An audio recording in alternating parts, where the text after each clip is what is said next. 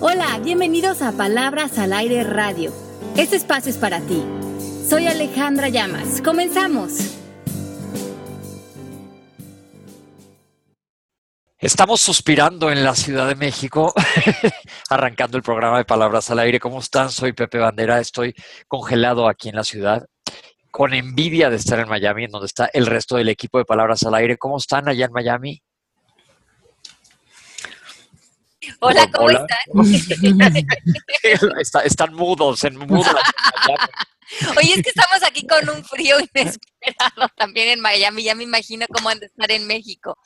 Pero feliz de estar con ustedes, aquí estamos en vivo en Palabras al Aire Radio, yo soy Alejandra Llamas, y dando la bienvenida a Melanie Mari, que está aquí en los controles. Feliz de estar con ustedes, mi Pepe querido, ¿cómo están? Bien, bien, bien, Mel.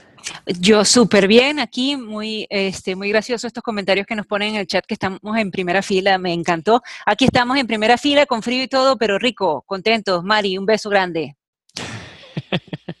en primera fila, como en el cine. Tienes que voltear de un lado al otro para ver la acción. Estamos, estamos cerquita de la acción, Pepe. A ver, ya estoy abriendo yo el mixer. Acuérdense que yo soy un poco más lento para lo de la computación, pero hoy tenemos ya, un tema el mixer tenemos toda la banda. Está Mariel, está Le Gómez, está Arisbe, está Yun. O sea, estamos aquí ya de fiesta y con todos nuestros compañeros que nos acompañan en el chat todas las semanas, pero también saludando a todas las personas que nos escuchan en podcast semana con semana. Qué rico que ya seamos tantas personas eh, que nos conectamos en este ombliguito de la semana los miércoles o el día que ustedes lo escuchen, a llenarnos de buena energía, conectarnos con reflexiones, como seguir con este eh, paso importante de mantener el espíritu alto semana con semana. Altísimo. Y por eso escogimos un tema bien interesante el día de hoy. ¿Qué tú escogiste, Pepe?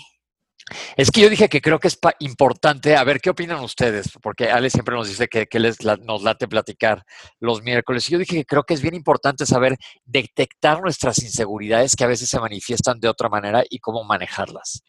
Por ejemplo, les voy a dar un ejemplo típico.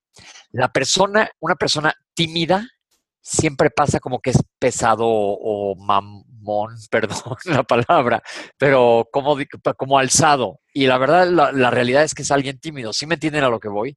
Que muchas veces estás manifestando una cosa cuando en realidad estás sufriendo de otra y es una inseguridad. Pero no todos tenemos inseguridades, eso no es parte del ser humano. Sí, pero no todo el mundo nació así cuando eclosionaron las estrellas como tú, Melanie. Danos, danos permiso a los que nacimos aquí normalmente. Pepe. A nosotros los humanos. Relájate. Pepe, relájate. Estoy diciendo que, y gracias por darme las felicitaciones a los que les encanta cómo le hincho las a Pepe. Ok. Entonces, Pepe, todos tenemos inseguridades, ¿verdad? Todos tenemos inseguridades, yo creo que sí.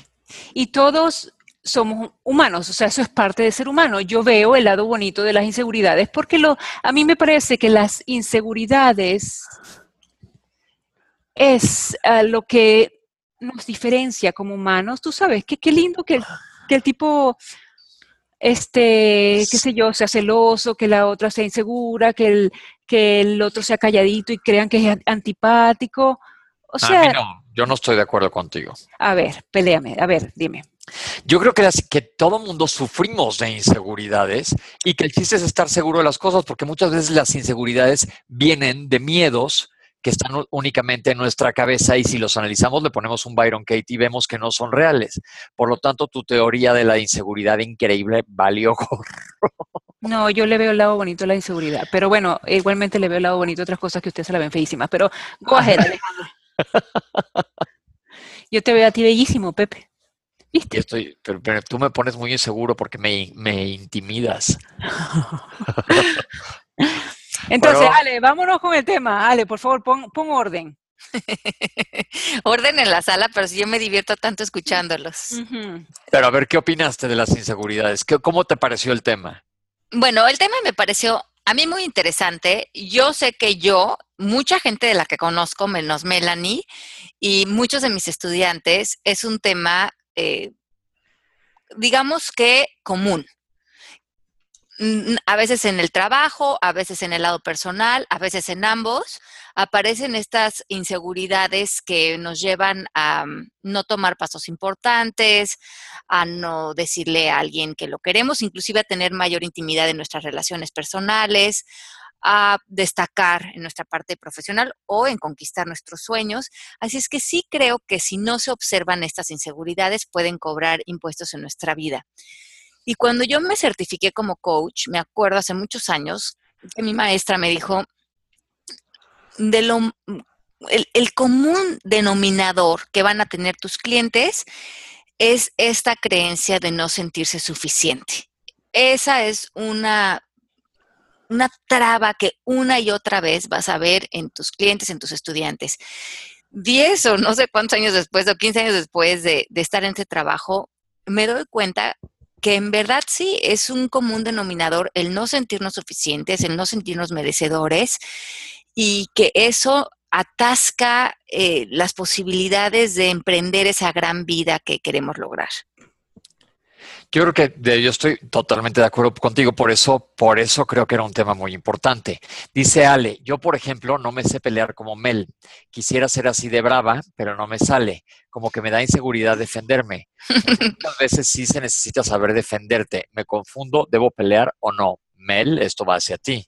No, eso no va hacia mí. Este, no, la, yo no creo que la pelea siempre sea buena. El defenderte, este, bueno, como Byron Katie dice que el defenderte es pelear, pero vale, eh, ¿por qué no le contestas? Bueno, yo creo que no es una posición de ponernos a la defensiva, porque eso hablaría un poco del ego y, y de atacar. Es con, con, un corazón en paz, con, con madurez, con neutralidad, poner límites. Y, ese es un tema que vamos a trabajar más adelante, cómo poner, no nada más cómo poner límites, sino cómo ponerle límites a la gente difícil, que eso es algo que la gente me dice, bueno, que ya aprendí a poner límites, pero cuando la persona es muy difícil, ¿cómo le hago? Y vamos a hacer un tema de este en las próximas semanas. Pero aprender a poner límites desde una seguridad, desde paz, desde bienestar, no tenemos que defendernos o alterarnos o pasarla mal, sino desde un lugar de como de mucho derecho de saber a qué le decimos que sí, a qué le decimos que no y a qué, le, lo, y qué ponemos a un lado en nuestra vida porque no nos interesa ese tipo de energía. ¿Y cómo reconocerlas primero que nada, Ale? Cuando, porque muchas veces dices, no, no, a lo mejor no me he dado cuenta que tenía una inseguridad para esta cosa o para el otro. Eso, eso es verdad. Y a mí el coaching me ha reflejado muchas inseguridades que yo tenía. Igualmente, lo que yo veo en los demás cuando Cuando tú me dices, pero míralos con curiosidad, y entonces, ok, uno, uno ya le pone el símbolo de pregunta, ok, déjame ver por qué este señor está reaccionando así. Entonces, uno, uno trata de entender de una manera más de armonía, de, compasión, de bonito. Ah, este loco está reaccionando así por tal cosa. Quizás si yo estuviera en su lugar, reaccionaría igual. Entonces, es a lo que yo me refiero de entender el lado bonito de la inseguridad. Sí, como tener comprensión de dónde está surgiendo esa inseguridad. Uh -huh. Bueno, pues este es un tema, como estamos viendo, muy interesante, del cual que yo creo que sí eh, todos podemos echar mano. Y a ver, eh, eh, al investigar este tema surgieron tantas cosas interesantes. Número uno, el tipo de generación que somos. En este espacio eh, generacional eh, en la época que estamos viviendo, eh, se nos llama a nivel psicológico la generación narcisista, porque los medios sociales, la televisión, los Instagrams, los selfies, ha como exagerado esta observación de nosotros mismos, estar en una constante aprobación de cómo nos vemos, qué traemos puesto, en qué lugares estamos y estar publicando esto a personas que ni siquiera conocemos. Ha puesto demasiada atención en nosotros que se está saliendo de equilibrio. Por un lado, pensaríamos que si somos la generación narcisista, pues nos sentimos eh, superiores o mucho más seguros por estar haciendo esta exposición eh, en eh, en eh, gran, grandiosa de nosotros mismos. Pero no, esta tiene un, un efecto contradictorio. nos estamos sintiendo más inseguros que nunca, nos estamos sintiendo observados y estamos modificando nuestros comportamientos. Eh, Y, que, y esto está provocando olas de inseguridad, no nada más en, en la gente de nuestra generación, en los jóvenes. Se hizo una- un estudio por dos psicólogos, es una prueba que se llama FAST, F-A-S-T, que determina la intensidad con la que una persona se ataca a nivel mental. Se tomaron a un grupo enorme de personas y salió que más del 60% de las personas que estuvieron en, en este estudio tienen una conversación sumamente autodestructiva de sí mismos. Wow, 60% es altísimo. altísimo. Imagínense, entonces el 60% de nosotros no, no tenemos una conversación normal con pensamientos a veces negativos. En el extremo, en los puntos rojos de cómo nos estamos hablando, a qué nivel la autodestrucción mental está teniendo un auge en, lo que escuchamos todos los días. Si nosotros sentimos que estamos más o menos ahí, yo creo que este programa es fundamental escucharlo porque no podemos vivir así. No es- lo que nos decimos, como bien decía Pepe, nuestra mente, no es verdad, pero si vivimos con estos ataques constantes que nos están minando, necesariamente estamos acabando con nuestro potencial, porque como también les he dicho antes, no hay un inocente pensamiento. Cada pensamiento, por más que parezca inofensivo, tiene un efecto en nosotros. Y más si son pensamientos que nos están atacando de esa manera, pues están cobrando una posición muy importante en cómo conducimos nuestra vida. Porque somos reflejo de lo que estamos pensando continuamente. Dice Jessie, siempre me he sentido segura, sin embargo, cuando se habla mal de mí, prefiero quedarme callada y vivir en esa paz que me da mi silencio, pero en el fondo reconozco que me siento insegura de poner límites. Dice Luisiana Ríos, hola Ale, por fin descubrí que es el Mixler. Ah, que bueno, antes lo subía en el website, ok. Pero yo creo que sí, todos tenemos alguna inseguridad o desde el lenguaje corporal, que ya lo hablamos una vez aquí en el, en el programa, alguien desde cómo se para enfrente de ti te puede hacer sentir inseguro porque más bien eres tú el que te haces inseguro frente a esa persona, ¿no, Ale? Claro, porque nadie te puede hacer sentir de determinada manera, Sí. ¿no? La otra persona se pone ahí y si tú estás experimentando inseguridad, sería nuestra labor explorar qué estoy pensando, qué me despierta a mí esta persona en mis pensamientos, en mis creencias, que echa a anda- a andar dentro de mí un tipo de pensamientos que me dan inseguridad, miedo o, o- o me empiezan a atacar. Ok. Y un pregunta, o sea, cuando la seguridad aparente es exagerada, ¿hay profundos miedos? Pues no necesariamente. Si la seguridad mm, está sentada en un lugar de paz, estamos bien. Ah, Yo creo que hay que sentir en el fondo en dónde estamos en general en nuestra vida. Si estamos en paz, en amor, en serenidad, en luz, y desde ahí estamos actuando, es una extensión de un bienestar. Pero normalmente si nos sentimos seguros, aparentemente, pero en el fondo estamos sintiendo miedo, entonces es una seguridad más actuada que real. Ok. Ahorita me acabo de sentir inseguro porque Mel me bulió en el chat. Dice que oye mucho mi respiración. Perdón, es que aquí en México hay muchas alergias ahorita y no puedo respirar bien. Pero la cosa es, Ale, ¿cómo descubrirlos o cómo ver cuál es la raíz de esa inseguridad? Ok, entonces, primero que nada tenemos que ver alrededor de nosotros la conversación a la que estamos metidos. Si estamos metidos en el Instagram, en el Facebook, en grupos sociales que en general el tema es comparación, evaluarse, juzgarse, competir, pues ya estamos permeados a una cultura que día a día vamos a aparecer a tratar de pertenecer a, a este medio en el que estén metidos que tiene ese requisito, digamos.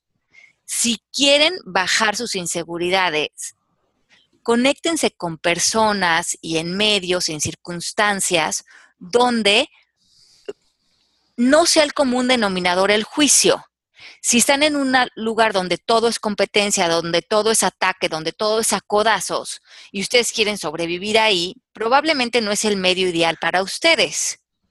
Probablemente sería interesante ver qué curioso que ahora este es el mundo que a mí me atrae, al que me gusta llegar a competir y estoy compitiendo con eh, cosas que se pueden evaluar. Em, y a lo mejor podríamos hacer un cambio, irnos con, amistades y en situaciones que nos nutran más, que tomen en cuenta también nuestro espíritu, nuestro ser, eh, nuestra contribución. En donde nos movemos va a hablar mucho que, estamos alimentando nosotros. Mucho de lo que provoca nuestras eh, inseguridades es que tendemos a tener esta voz interior que no me gusta decir que es de nuestros papás o algo que adquirimos de nuestros papás, porque creo que a ciertas alturas de nuestra vida nos tenemos que hacer responsables de nosotros y si adquirimos algo de nuestros papás, es nuestra responsabilidad sanarlo. Así es que no lo estoy diciendo como que culpen a sus papás por, por sus inseguridades, sino que reconozcan el origen para que podamos transformarlos. Por ejemplo, si cuando éramos chicos sus propios papás tenían muchas inseguridades, muchas de esas inseguridades las pudimos haber aprendido, por ejemplo, si nuestra mamá era muy insegura de que se sentía gorda o no comía, o le era muy importante verse de cierta manera porque si no se sentía que no valía, o el papá tenía muchas inseguridades si no ganaba dinero, ¿dónde estaban puestas esas inseguridades de tus papás? Probablemente para ti eso fue un espejo que copiaste. Esas, con esas mismas inseguridades tus papás o tus maestros te educaron. Y todas sus expectativas y sus miedos las proyectaron en ti. Probablemente escuchaste como, cosas como, si no estudias nunca vas a ser nadie, si no haces deporte vas a acabar siendo un gordo y nadie te va a pelar, nadie te va a hacer caso, eh, no, es posible, no haces nada bien, e, eres un puerco, nunca recoges bien tu cuarto, em, es súper desagradable estar contigo, haces mucho ruido, yo qué sé, todos esos mensajes que ellos, en la manera que ellos podían, nos trataron de educar o de domesticar para que perteneciéramos a un mundo, pero en, en una extensión mucho de sus miedos. Y a lo mejor esas conversaciones las traemos cargando adentro de nosotros. Yo creo que eso definitivamente es clave. A mí, yo me acuerdo, mi mamá decía que le dan pánico a los aviones que eran peligrosísimos y eso me lo quedé yo. No me gustan los aviones. Pero todo lo que te van diciendo te lo van como labrando y como dice Ale, no es, ellos estaban haciendo lo mejor que podían en su momento.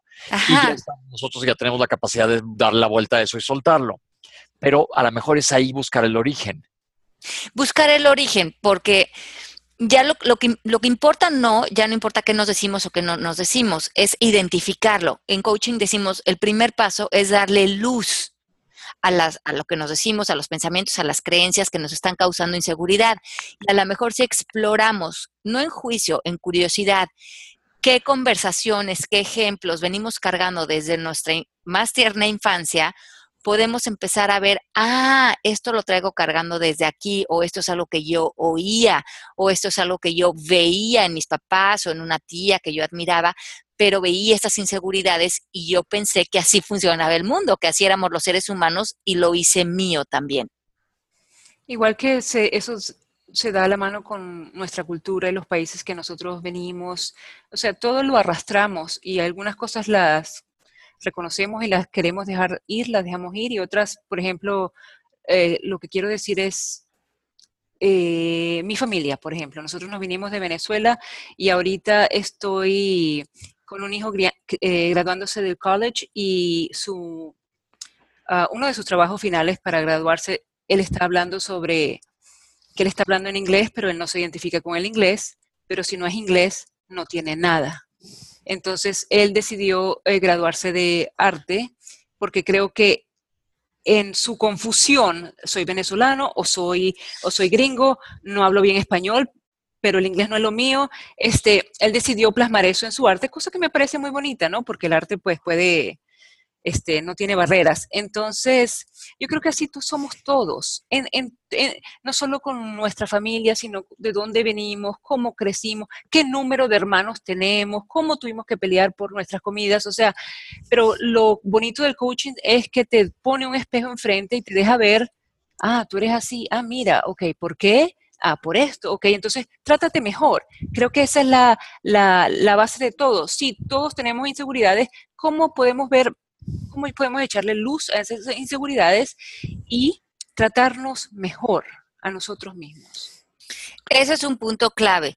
Eh, decimos que cuatro ingredientes que deben existir para sanar por dentro la inseguridad son que tú creas, o sea, crear un espacio para ti donde te sientas seguro, protegido, observarte constantemente, o sea, cacharte y observar también tus talentos, como darte valor, ese, ese espacio como de, en inglés se dice be seen, o sea, verte por ti, ver, ver Ver por ti. Ajá, pero, pero, además verte, o sea, ver tus talentos, ver tu, observar lo bello que hay en ti, porque a veces nada más estamos con la atención en lo negativo y no nos vemos a nosotros mismos siendo lo maravillosos que somos. Entonces, observarnos, observar nuestra grandeza, darnos cuidados. Cuando nos, sentimos, eh, cuando no estamos en inseguridad, nos cuidamos.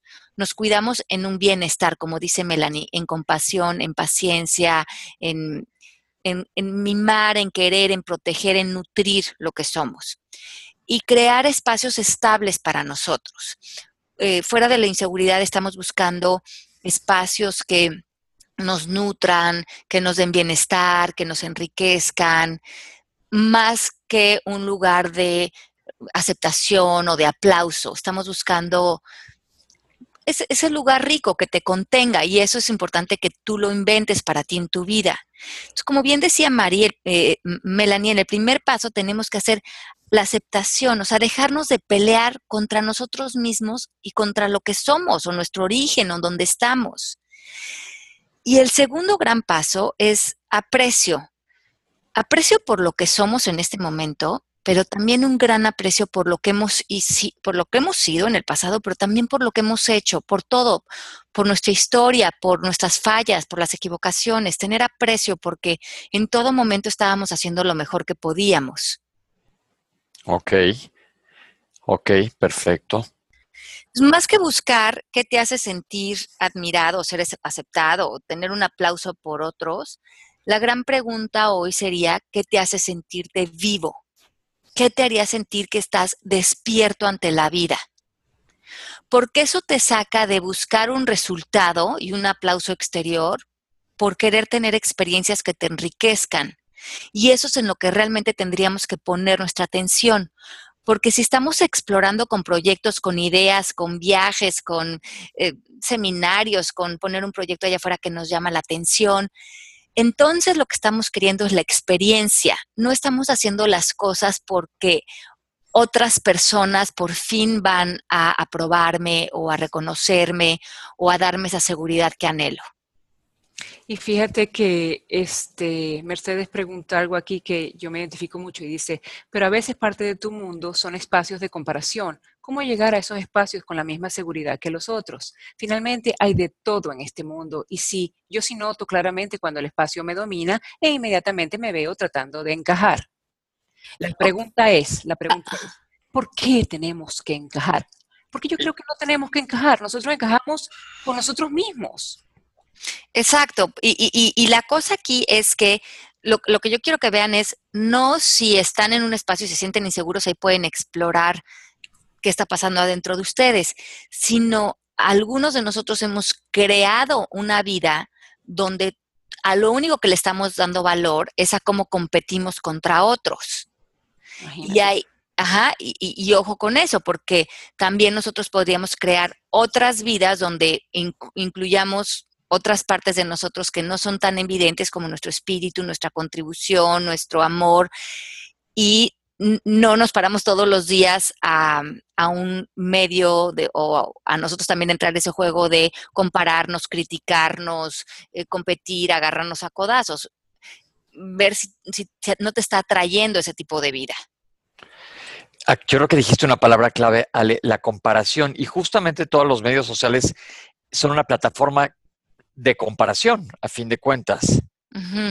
Pero si no lo ves de ese modo y lo ves de que, pues qué padre, que el otro le esté yendo padre y a veces tú estás bien y otras el otro va a estar mejor, digo, es muy variable todo el tiempo, ¿no? es muy variable y lo interesante ahí es que en cada oportunidad nosotros seamos eh, como mucho más conscientes de cuál es mi intención de estar aquí.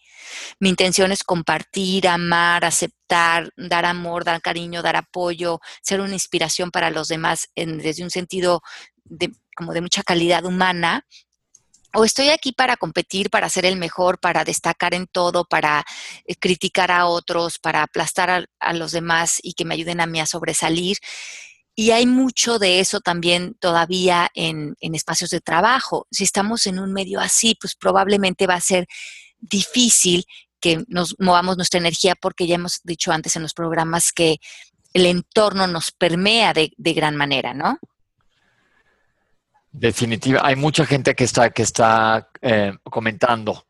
Dice, por ejemplo, Jesse, mi marido todo el tiempo les habla de esa forma a sus hijos. Es militar y por lo tanto un poco cuadrado. Sus hijos lo odian. Esa es la palabra con la que se refieren a su padre. Su madre murió y siempre les habló mal de él. He llegado a esta casa y me encuentro con esta realidad. Soy el nuevo esposo y me duele ver que mi marido desde su sencillez ama a sus hijos, pero ellos ven un padre autoritario y malvado. Lo que yo veo es un padre que no sabe decir te amo, pero está al pendiente de sus dos hijos, uno de 19 y otro de 17. El mayor se fue de la casa hace una semana con la permisa de que ha llegado a invadir su espacio y así lo ha manifestado con la familia.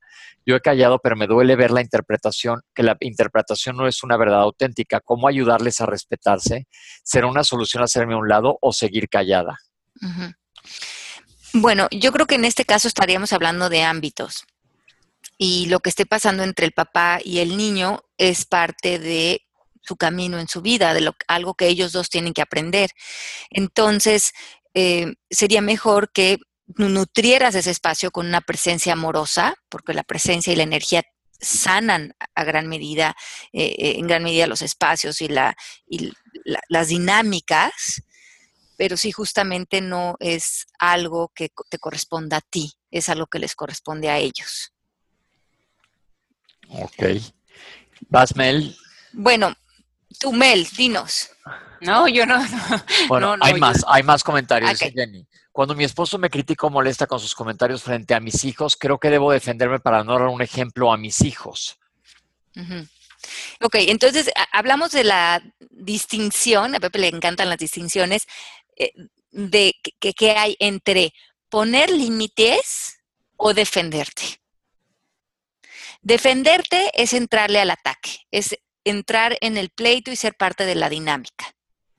Poner límites es ser firme y decirle a la persona, esto es inaceptable. Y te da más tranquilidad después de. Y si los límites tienen que ser con palabras, físicos, como los tengamos que hacer, pero con un corazón en paz y con firmeza.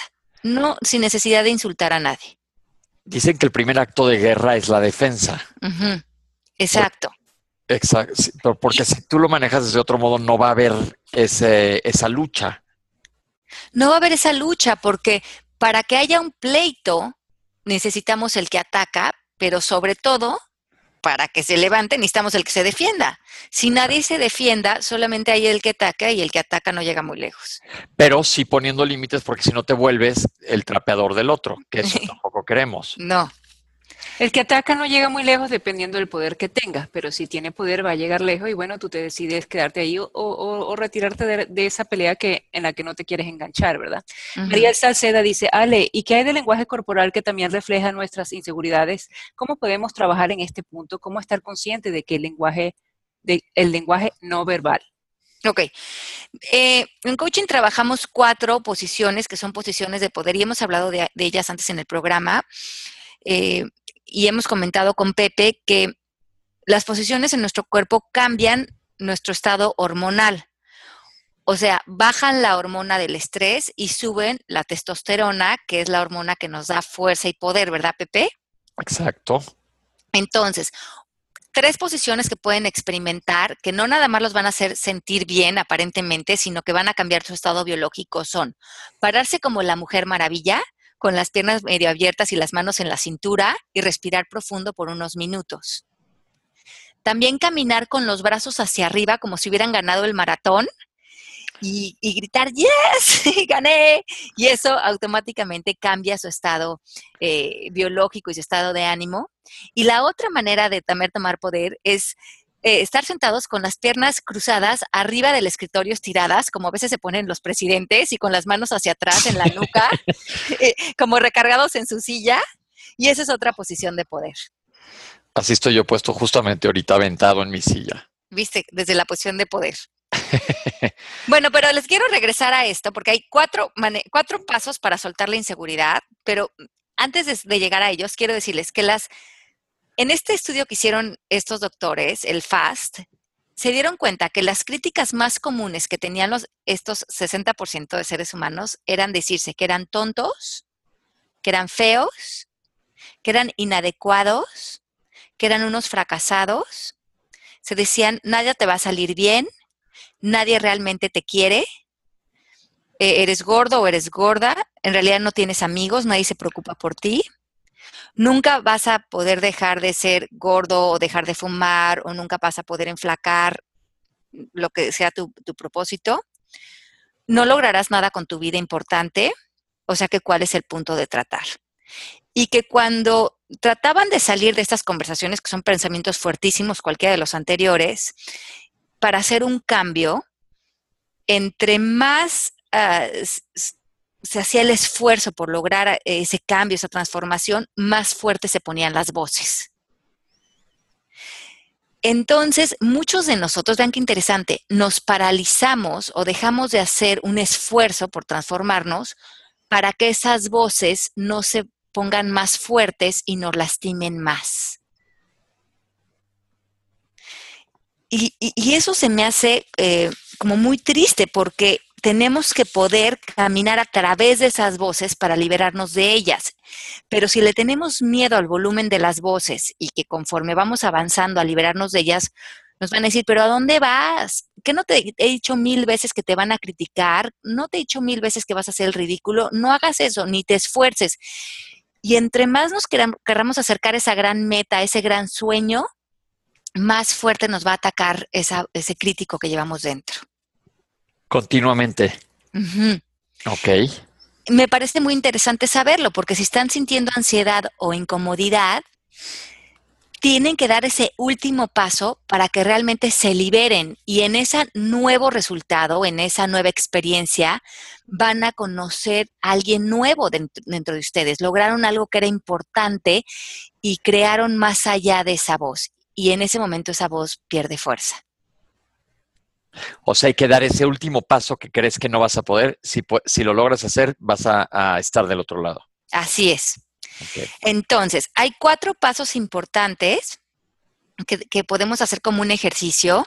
Las personas que sienten que siguen cargando con alguna inseguridad, ya sea en lo personal o en lo profesional.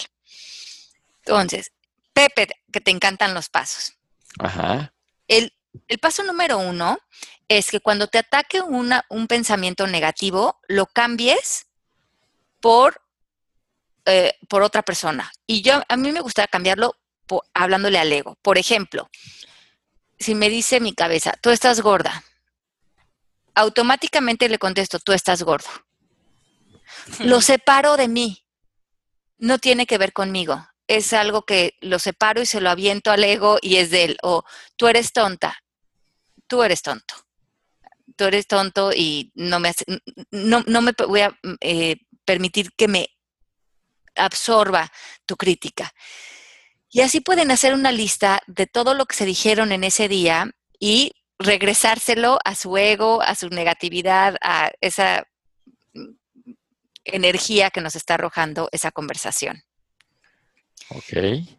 El paso número dos cuando estamos oyendo, tú estás gorda, eres tonto, no eres capaz, no vas a poder, identifica de quién es esa voz. Si es de los medios de comunicación, si es de un padre, si es de un director de una escuela, a quién le copiaste esa voz, de dónde salió esa voz. Porque en un momento la hiciste tuya, pero se originó en algo. Volvemos a buscar el origen de la, de la situación. Y regrésaselos. Dices, este es el típico comentario que me decía mi papá o mi mamá o la directora de la escuela o que he estado oyendo en la tele. No tiene que ver conmigo, no es mío. Ok. El paso número tres, y esto les sugiero que lo hagan por escrito, es que lo, lo que se hayan dicho en ese día, no vas a poder, tú estás mal, tu pareja mm, te va a dejar, eh, todo está mal contigo, te van a correr del trabajo, respondan por escrito con la mayor objetividad posible. O sea, tú no vas a poder, mira, muchas gracias por tu recomendación, pero claro que voy a poder porque llevo 10 años pudiendo y estoy haciendo un buen trabajo y logro mis objetivos y estoy en paz con lo que estoy haciendo, se respondan y quédense con su respuesta. Porque si nunca han respondido esos ataques, si nada más los han recibido, no le han dado chance a su ser, a su espíritu, de ponerse en una conversación de amor y de ver en papel lo que es real. Claro. A la hora que plasmas las cosas por escrito y las puedes volver a leer, te das cuenta que o sí o si no es real. Mira, aquí, está, aquí están gozando con lo de devolverle a, a la de donde vino la pregunta. Mira, este me fascina lo de regreso, lo de regresarse a lo del ego. Ahora diré, tú no sabes, yo soy máster, ¿qué te pasa? Me encanta, me encanta. Ajá. Seguimos, cuarto paso. El cuarto paso, identifica cómo estos ataques, lo que te has venido diciendo, ha influenciado tus acciones o tu comportamiento. O sea, ¿qué has dejado de hacer? Hasta ayer le habías hecho caso al estoy gorda, no se puede, no puedes pedir que te aumenten el, el sueldo, no puedes invitar a salir a esta persona. ¿Qué tanto has dejado de hacer porque le has hecho caso a esas voces y al miedo de que esas voces se pongan en alto? Hoy haz una lista de aquello que has puesto a un lado.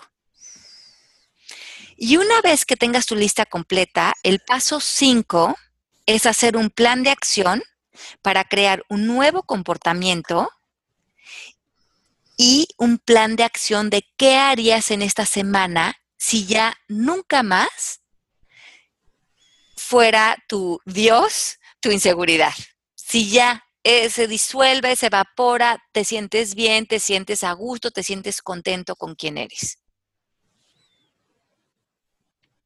Mira, aquí hay otro comentario de Abel. Dice, a Van Gogh una vez le dijeron, alguien, Van Gogh una vez dijo, si alguien te dice que no podrás pintar, pinta y la voz se callará. Claro, cuando te digan que no puedes tú, ahora como dice Ale, haz estos cuatro, cinco pasos y haz, Ujú. just do it, como dice el logo de Nike, Nike, Nike. Sí, y aquí dice Jun, estamos empezando ahorita en las meditaciones detox, la- las del dinero. Son ahorita, todos los próximos días es andar nuestra relación con el dinero. Y di- dice aquí que cuando estaba haciendo la meditación, su ego le gritaba, tú no sabes manejar dinero. Y me dio trabajo concentrarme. Entonces aquí, Jun, sería ideal, ese primer paso que me encanta es decirle al ego, tu ego no sabes manejar dinero, tú eres ego. Pero yo soy un ser capaz, pobre de que no tiene cerebro, pero yo sí, claro que puedo manejar dinero. Dice, ah, dice Mónica Jiménez que nos tiene un, esto, un, su situación.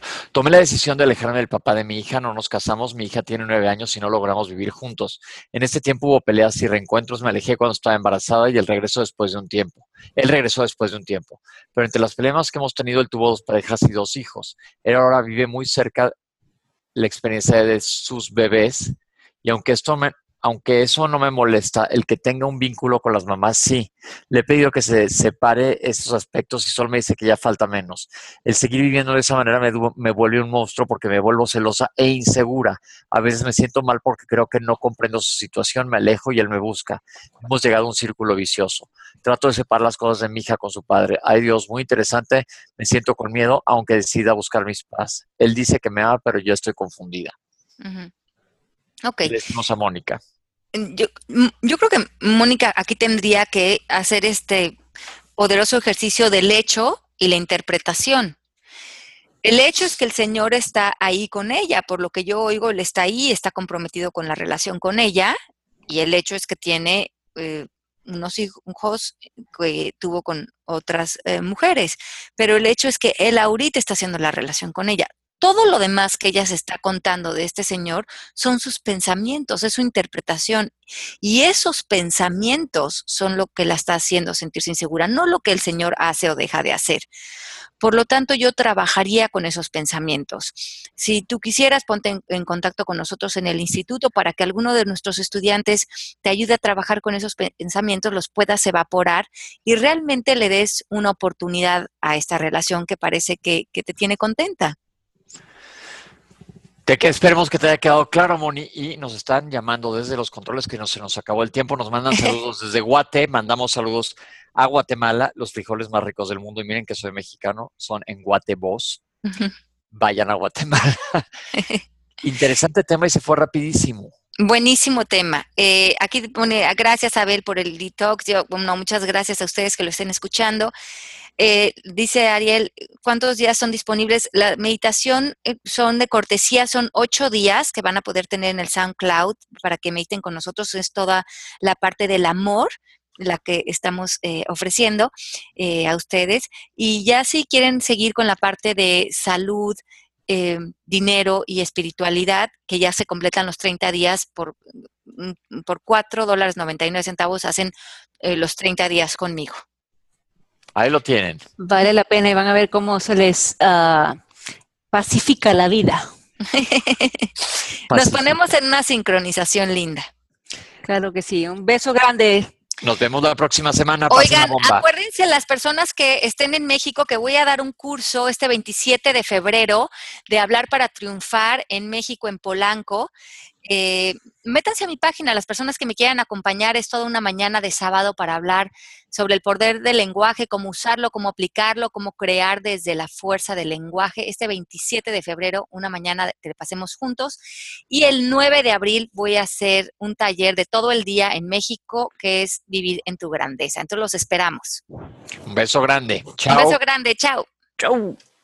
¿Quieres certificarte como coach MMK? La certificación online de coaching consta de clases en vivo, vía videoconferencias, una plataforma online, herramientas, plan de pagos y más. Ahora con descuentos especiales. Si quieres crear la realidad que deseas a través de la transformación de tu lenguaje, este taller que voy a dar en México es para ti. Hablar para triunfar.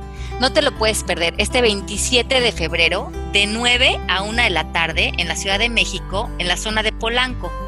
Escríbenos a mónica.mmkcoaching.com. Tenemos cupos limitados. Te espero ahora en febrero.